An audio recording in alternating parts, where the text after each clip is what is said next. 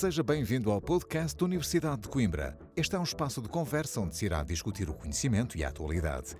Aqui procuramos simplificar conceitos, promovendo a interação entre especialistas de diferentes áreas do saber. Então sejam bem-vindos a mais um episódio. Uh, o meu nome é Helder Sebastião, sou professor da Faculdade de Economia da Universidade de Coimbra, FEUC. A minha especialização é Economia Financeira e desde 2014 que me tenho debruçado sobre este assunto das criptomoedas, essencialmente como tema de investigação. Mas também tenho participado em vários workshops e outros eventos de cariz uh, académico sobre esta temática. Comigo estão aqui hoje o Dr. Paulo Rodrigues, uh, atualmente CEO da Public Mint, empresa que gera uma plataforma blockchain para moeda programável. Anteriormente, o Dr. Paulo Rodrigues tem desempenhado várias funções de relevo na indústria financeira e no sistema de pagamentos por grosso e a retalho, durante mais de 20 anos. Tem sido frequentemente solicitado para fóruns internacionais relacionados com blockchain, pagamentos e identidade digital. Tenho também comigo o professor Paulo Mel, professor na Faculdade de Economia da Universidade de Coimbra, do Núcleo de Métodos Científicos e de Gestão, e é também coordenador do CIFELC, portanto, Centro de Informática da FELC. É autor, coautor de dezenas de artigos científicos, orientação de mestrados e doutoramentos na área de apoio à decisão, redes de computadores e sistemas de informação, incluindo sistemas distribuídos. Mais recentemente, tem-se debruçado também sobre as moedas digitais dos bancos centrais. O episódio de hoje versa sobre blockchain criptomoedas e NFTs. Ah, em 31 de outubro de 2008, alguém com o pseudónimo de Satoshi Nakamoto carregou num fórum online sobre criptografia um white paper descrevendo uma versão puramente peer-to-peer, -peer, isto é, par a par, de dinheiro eletrónico visando pagamentos sem necessidade de intervenção de uma terceira parte. A 3 de janeiro de 2009, Nakamoto criou a rede Bitcoin, baseada em um software de código aberto, eh, que mantém o tal livre razão que ficou eh, conhecido como blockchain. O sucesso da Bitcoin foi estrondoso, eh, captando a atenção dos mídia e do público em geral. Em fevereiro, abril de 2011, a Bitcoin atingiu a paridade com o dólar, isto é, uma Bitcoin à altura valia um dólar.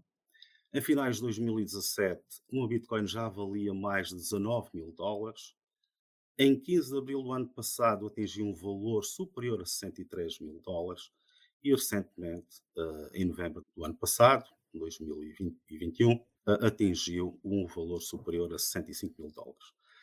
O sucesso da Bitcoin despoltou toda uma indústria em torno das criptomoedas. Atualmente, de acordo com um site que agrega informação sobre este mercado, CoinMarketCap, existem mais de 7 mil criptomoedas, transacionadas em mais de 450 casas de câmbio online, devidamente acreditadas, envolvendo um volume de transação diário superior a 85 bilhões de dólares e com uma capitalização de mercado superior a 1,6 bilhões de dólares. É atualmente o maior mercado desregulamentado do mundo. Provavelmente ainda mais importante do que as próprias criptomoedas é a tecnologia subjacente, portanto, a tal blockchain.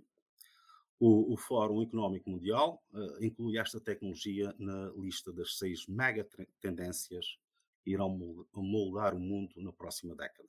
Outros, inclusive, comparam a blockchain e toda a inovação envolvente uh, à, à, introdução da uh, World Wide Web, portanto, da internet. Atualmente, os NFTs, portanto, Non-Fungible Tokens, são o novo hype. O primeiro NFT conhecido Quantum foi criado em maio de 2014. A partir daí, o mercado de NFTs tem registrado um crescimento rápido, nomeadamente em 2020, com o seu valor a triplicar para 250 milhões de dólares. Nos primeiros três meses de 2021 foram gastos mais de 200 milhões de dólares em, em NFTs. Portanto, este, estes NFTs, nomeadamente nos primeiros meses de 2021, tem aumentado o seu interesse junto do público em geral, eh, nomeadamente após uma série de vendas uh, de alto nível uh, e em leilões de arte. Vamos começar por discutir um pouco sobre blockchain. E a pergunta óbvia e inicial para o Dr. Paulo Rodrigues. É, o que é o blockchain? Bom, em primeiro lugar, muito obrigado pelo convite. Uh, eu tenho um especial apreço pela Universidade de Coimbra e também pelo IPN, já há longa data que tenho visto uh, o suporte uh, a novas tecnologias, a empreendedorismo, novas ideias, em particular uma palavra de apreço ao professor Paulo Rupino. Estou muito contente de estar aqui, de partilhar as minhas, as minhas visões relativamente a isto. estávamos a falar do que é blockchain. Eu gostava de, em primeiro lugar, uh, desmistificar a palavra, porque blockchain, acima de tudo, é uma tecnologia, é uma forma de implementar casos de uso de maneira mais eficiente, em alguns, em alguns casos. Eu costumo dizer que, quando eu vou ao balcão de um banco para abrir uma conta, eu nunca pergunto uh, à pessoa que está a atender que tipo de base de dados é que eles têm por trás, no back-office. É irrelevante para mim como cliente final. Uh, e em termos de blockchain é exatamente a mesma coisa. Mas, em particular, o que é que é blockchain? Blockchain é um ledger eh, que permite, de uma forma descentralizada, ter o registro ou o balanço das diferentes eh, wallets que estão registadas nessa rede. Portanto, em vez de nós estarmos a, a confiar numa entidade centralizada, seja ela o ledger de um banco, seja ela o ledger de uma autoridade tributária ou de um Instituto de Registro ou Notariado, estamos a falar de um sistema que, por ser descentralizado, permite uma cópia em várias instâncias e garante que os dados que lá estão uh, são fidedignos. Além disso, uh, a Bitcoin trouxe um caso particular muito específico, que é a transferência de valor, um, e tem essa capacidade de permitir transferir valor de, uma, de um endereço para o outro, garantido que não existe double spending, garantindo que quando eu envio do dinheiro de um lado, o dinheiro vai para o outro lado e não há nenhuma cópia. De forma muito sucinta, eu diria que, que isto é a minha forma de ver a uh, blockchain.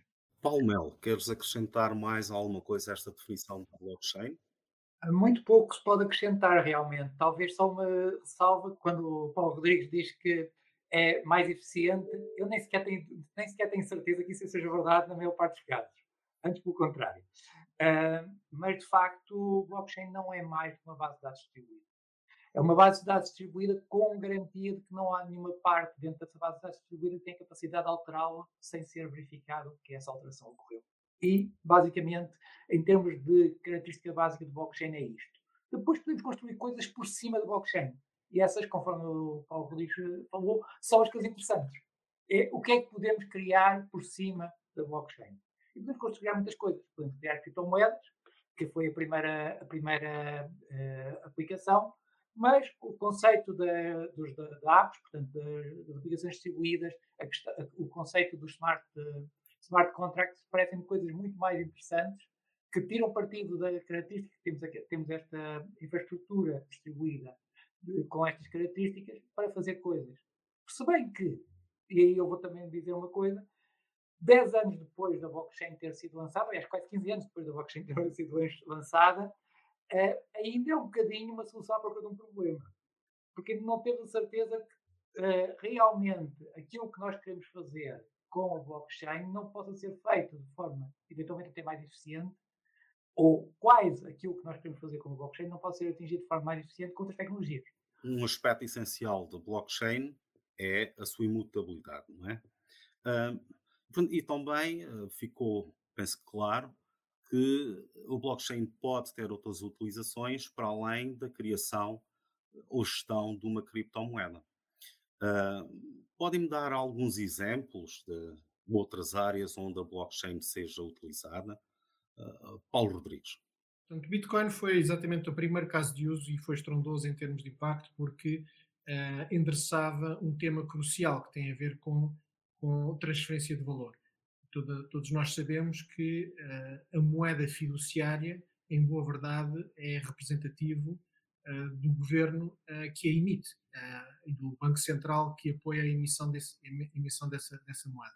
Portanto, foi logo atacar um caso de uso fundamental que dá suporte a todos os casos de uso associados. E daí todo o hype à volta, à volta do Bitcoin e a valorização, e, e no fundo o Bitcoin tem sido uma, um exercício também ele académico para entendermos o potencial à volta do tema.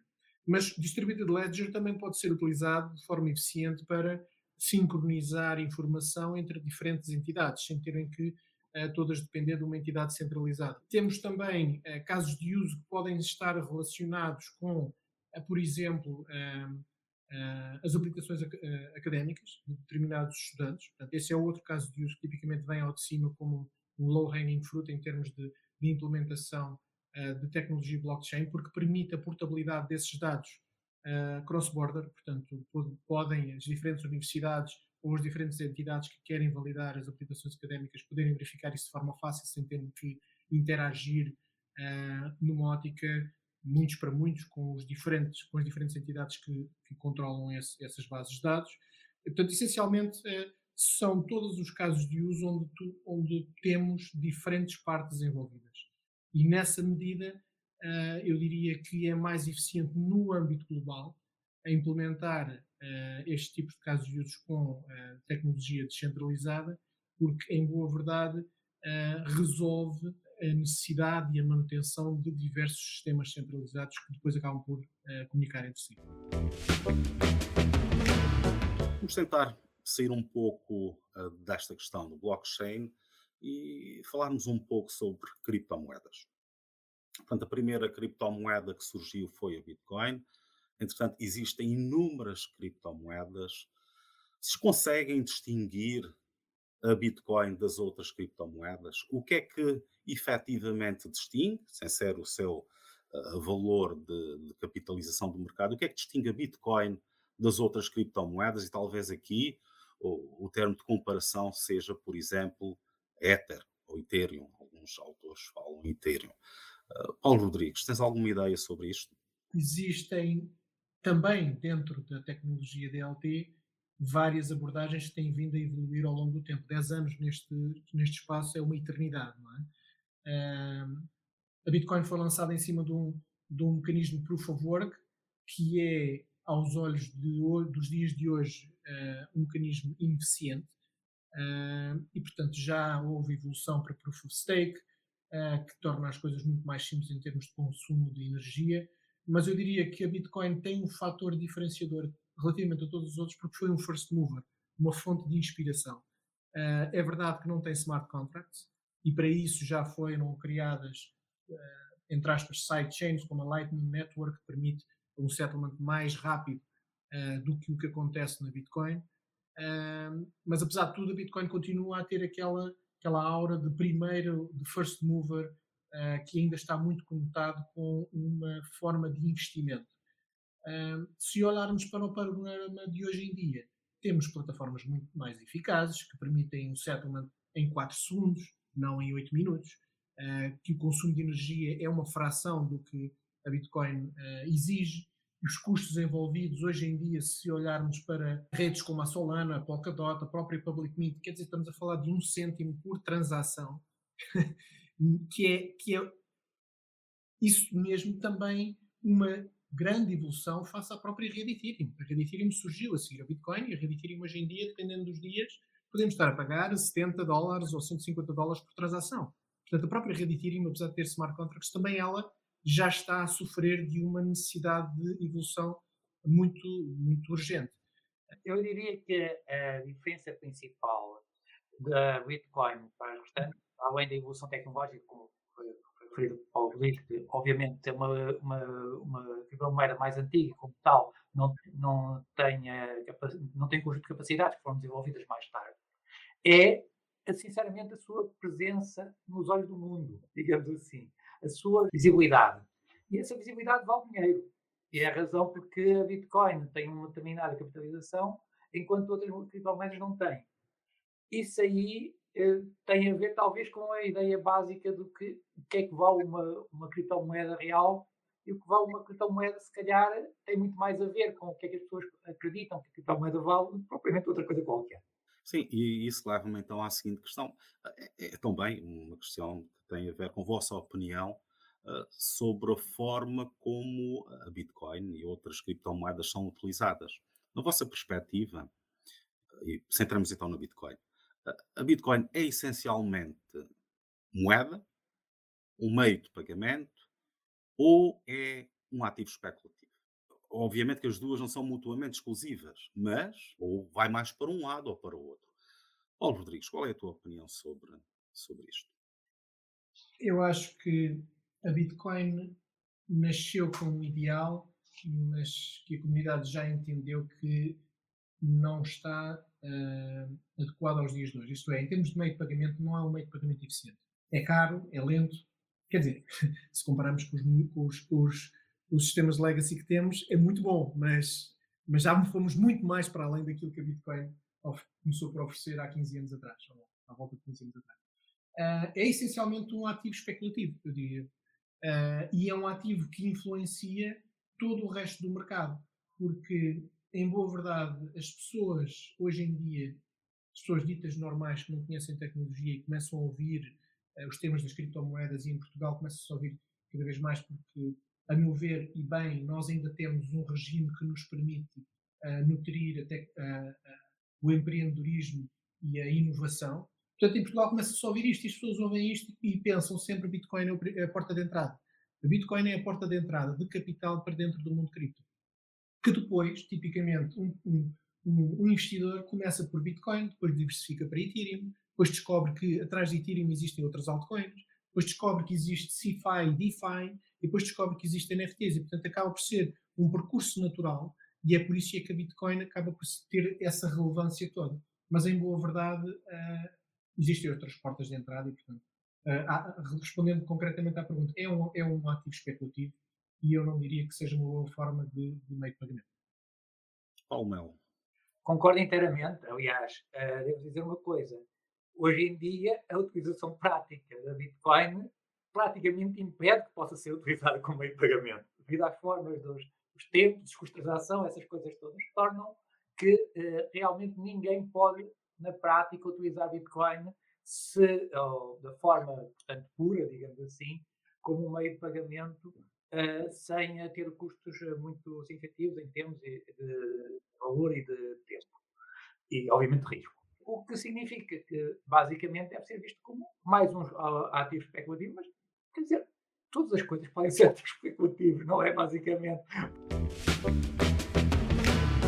NFTs, o grande hype atual eh, que tem, está relacionado com os assuntos que estivemos a tratar, para nos dar uma ideia de como é criado um NFT. Um exemplo, como é criado e depois como é que esse NFT pode ser transacionado.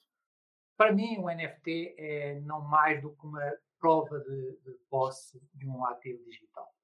Os ativos digitais têm uma característica interessante que é, são duplicados infinitamente, em geral. Um ativo digital é, é, é pode ser copiado. O que é que acontece? Normalmente, no, no mundo físico, o valor vem da escassez. Algo que não pode ser duplicado, não pode ser multiplicado infinitamente, é que tem valor. Uma coisa que seja multiplicada infinitamente não pode ter valor. O NFT é simplesmente a forma de, numa, numa tecnologia digital, dizermos isto aqui existe só um disto. Que é a prova de que isto aqui é, é o sol. Mas não estamos a dizer que os bens, os bits em si, a informação digital não possa ser duplicada. Estamos a dizer simplesmente a posse, o conceito de posse daqueles bits é corporizado num registro na blockchain que nós chamamos de NFT. Basicamente é isto. E, portanto, normalmente nós temos um, uh, um bem digital qualquer e temos a sua corporização num registro que é o NFT. Esse, esse bem digital, normalmente, uh, por analogia com, a, com os conceitos de, de original de uma obra de arte é geralmente arte digital. Hoje em dia, o mais comum é o, um bem correspondente a uma arte digital. E o NFT é dizer a posse deste bem de arte digital é desta, desta entidade. E agora, isto aqui pode ser depois transacionado em exchanges específicos para isto aqui, geralmente, mas também geralmente associados às criptomoedas, porque a maior parte das vezes o que nós estamos a fazer é transacionar NFTs por criptomoedas de alguma forma. Existem diferenças uh, substanciais entre o conceito de criptomoeda e o conceito de NFT. Se pudessem resumir em três diferenças, uh, Paulo Rodrigues, o que é que tu elegias? O conceito de NFT, uh, eh, como o Paulo estava a dizer, tipicamente está relacionado com a identificação única de um item.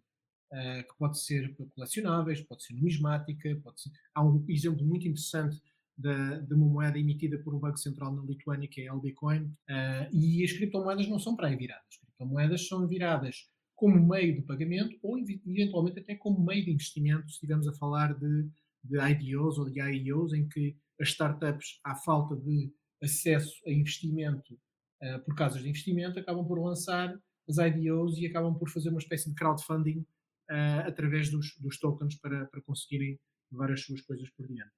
Eu diria que são duas aplicações completamente distintas. Agora, há um fator que as une. Eu gostava de abordar esse tema, que é o seguinte: em ambos os casos, uh, há uma necessidade de nós mapearmos todo este mundo digital com o mundo físico. E isso é fundamental. Uh, no caso das criptomoedas, o assunto já começa a, estar uh, resolvido, porque quer dizer, estamos a falar de moeda digital, o conceito de money license já existe há muito tempo. As pessoas já usam cartões de crédito, para todos os efeitos, já fizeram a transição do papel nota para um pagamento desmaterializado com, com cartões de crédito. E, portanto, uh, ancorar um digital twin no mundo digital, numa blockchain, com uh, euros ou dólares já é execuível, já existe hoje em dia, já se faz hoje em dia. Uh, ancorar um NFT a um item físico, ainda não. E isso significa que eu saiba, não. Uh, pelo menos de uma forma que seja fiável. E eu acho que aí entram, entra uma nova área de negócio que ainda tem que ser criada. Estamos a falar uh, de entidades que conseguem certificar que o item físico corresponde ao item digital e essa ligação é unívoca para todo o centro. Essa parte ainda não está resolvida no caso dos NFTs e no caso da moeda, da moeda já está. Portanto, há uma grande diferença. Mas também lhe digo, quando a Bitcoin começou, a Bitcoin era em si uma moeda, ou supostamente uma moeda, que não tinha qualquer tipo de ligação com o mundo físico. Uh, e nós vemos os, os metaversos da vida acontecer agora, já vimos casos, exemplos de pessoas que compravam pedaços de terra em Marte. Porquê em Marte e não na Terra? Porque em Marte é como se não fosse físico, não é? Mas comprar pedaços de terra na Terra, identificar pessoas, ter um registro notariado de pessoas na Terra, esse é que é o grande desafio. E quando nós conseguimos fazer essa ponte entre o mundo físico e o mundo digital, então aí sim os NFTs vão disparar de uma, de uma forma brutal. Tal e qual como a moeda está a disparar porque já existe essa correlação entre a moeda que é emitida pelo Banco Central e a moeda emitida pelo Banco Central disponível uh, on-chain de uma forma eficiente, tal e qual como nós enviamos o e-mail. Muito bem. Paulo Melo. Uh, aí eu vou discordar um bocadinho do Paulo Rodrigues. Eu não acredito, sinceramente, que essa, uh, essa identificação unívoca entre um NFT e um bem físico alguma vez possa ocorrer, pelo menos em termos teóricos. Em termos práticos pode ocorrer algo muito próximo a isso, mas em termos teóricos nunca pode ocorrer, uh, no sentido em que, efetivamente, um NFT não é mais do que um registro digital. E uh, eu posso sempre criar uh, múltiplos registros digitais, múltiplos. Podemos utilizar até o termo digital twins de um mesmo, do mesmo bem físico. E, portanto, não há nada que me permita só no mundo digital garantir que algo corresponde de facto a alguma coisa que ocorre fora do mundo digital. E é que temos o problema do, que é o problema já do blockchain, problema do oráculo, ou seja, como é que nós conseguimos uh, transmitir para dentro do blockchain características do, do, do, mundo físico. A analogia que o Paulo Rodrigues falou acerca das transações eletrónicas com as uh, transações em criptomoedas não é exatamente igual, porque falar em ambos casos de informação que está a ser manipulada. Num caso fora da blockchain e outro caso dentro da blockchain. Ainda assim, eu posso dizer uma coisa. Em teoria, nada me garante que uma representação de uma transação dentro da blockchain corresponda exatamente à mesma transação fora da blockchain. O NFT é, de uma visão muito simples, a escassez. É o facto de alguma coisa não poder ser, uh, uh, existir em mais do que uma, mais do que uma evocação. Mas o facto de que existem múltiplos metaversos torna também a divisão dos NFTs como, como uma, uma unicidade um bocado difícil de sustentar a longo prazo, não é? Porque se toda a gente utilizasse o mesmo metaverso, podemos dizer, ok, um NFT corresponde a uma visão única de, desta, desta informação. Mas se existirem múltiplos, uh, múltiplos universos uh, digitais, cada um com as suas próprias regras, é difícil perceber porque é que eu não posso pegar no mesmo bem digital que tem uma determinada representação num determinado universo e copiá-lo noutro universo e dizer agora para este universo eu tenho, tenho um NFT que, que lhe corresponde. A não, ser, a não ser que tenhamos esse NFT ancorado ao diamante físico. Uh, por isso, se tivermos essa ligação, aí sim vai ser muito interessante. Quais são, na sua perspectiva, as próximas tendências sobre estas, estas questões, não é? Blockchain, criptomoeda, NFTs. Tudo, tudo isto que nós estivemos a falar hoje uh, é muito estranho para o comum dos mortais. Uh, para pessoas que estão completamente fora disto, que vão acompanhando, se calhar, por vezes aparece no noticiário qualquer menção a blockchain, ou Bitcoin, ou fraude, ou isto ou aquilo. Quer dizer, é muito difícil para uma pessoa normal conseguir perceber o que, é que, o que é que está aqui envolvido, quais são os riscos, e é obviamente muito mais confortável, meus caros amigos, eu tenho o meu dinheiro no banco, que é aquele balcão que eu conheço ali, com aquela pessoa que é o meu, meu gestor de conta, e vou continuar assim. Portanto, eu acho que, seja para os NFTs, seja para, para as criptomoedas, seja para todos estes casos de uso que nós uh, assistimos a nascerem todos os dias uh, neste novo mundo digital, a grande tendência será inevitavelmente uh, esconder toda esta complexidade ao cliente final e torná-lo uh, disponível uh, o mais, da forma mais simples possível. Estamos a falar de, de, de, de, apps, estamos a falar de websites têm que ser desenhados de uma forma super simples para que uma pessoa consiga navegar neste mundo sem ter que aprender o que é que é Ethereum, sem ter que aprender o que é que é gas fees ou MetaMask ou, ou NFTs e simplesmente utilizar termos simples que as pessoas conseguem se identificar. Estamos a falar de numismática. Eu sei o que é, que é numismática, se for um cliente final, não é? Eu não consigo perceber o que é que é um NFT, mas eu percebo numismática, não é? Ou eu percebo o que é que são euros, mas eu não sei o que é que é Bitcoin. Portanto, eu acho que a grande tendência vai ser, efetivamente, tornar tudo isto muito mais simples para o cliente final, que, em boa verdade, é o que aconteceu também com a internet. É? A internet, quando começou, era uma coisa super complicada de se utilizar. E passados 30 anos, temos o Instagram, ou temos coisas que são super simples de utilizar pelos jovens. Que o mundo está sempre em constante aceleração. Se calhar numa década, uma década e meia, nós já não vamos estar a falar de blockchain, já não vamos estar a falar de NFTs, nós vamos estar a falar de casos de uso que as pessoas utilizam. Eu vou concordar que vai haver uma tendência, obviamente, de esconder a complexidade uh, destas, destas áreas, que, aliás, uh, tem ocorrido em todas as tecnologias. Sempre que nós estamos a falar de evolução de tecnologia, geralmente a evolução de tecnologia implica uh, alterar a, a, sua complexidade percebida. Não quer dizer que seja alterar a complexidade real da tecnologia, mas alterar pelo menos a complexidade que é percebida por seus utilizadores.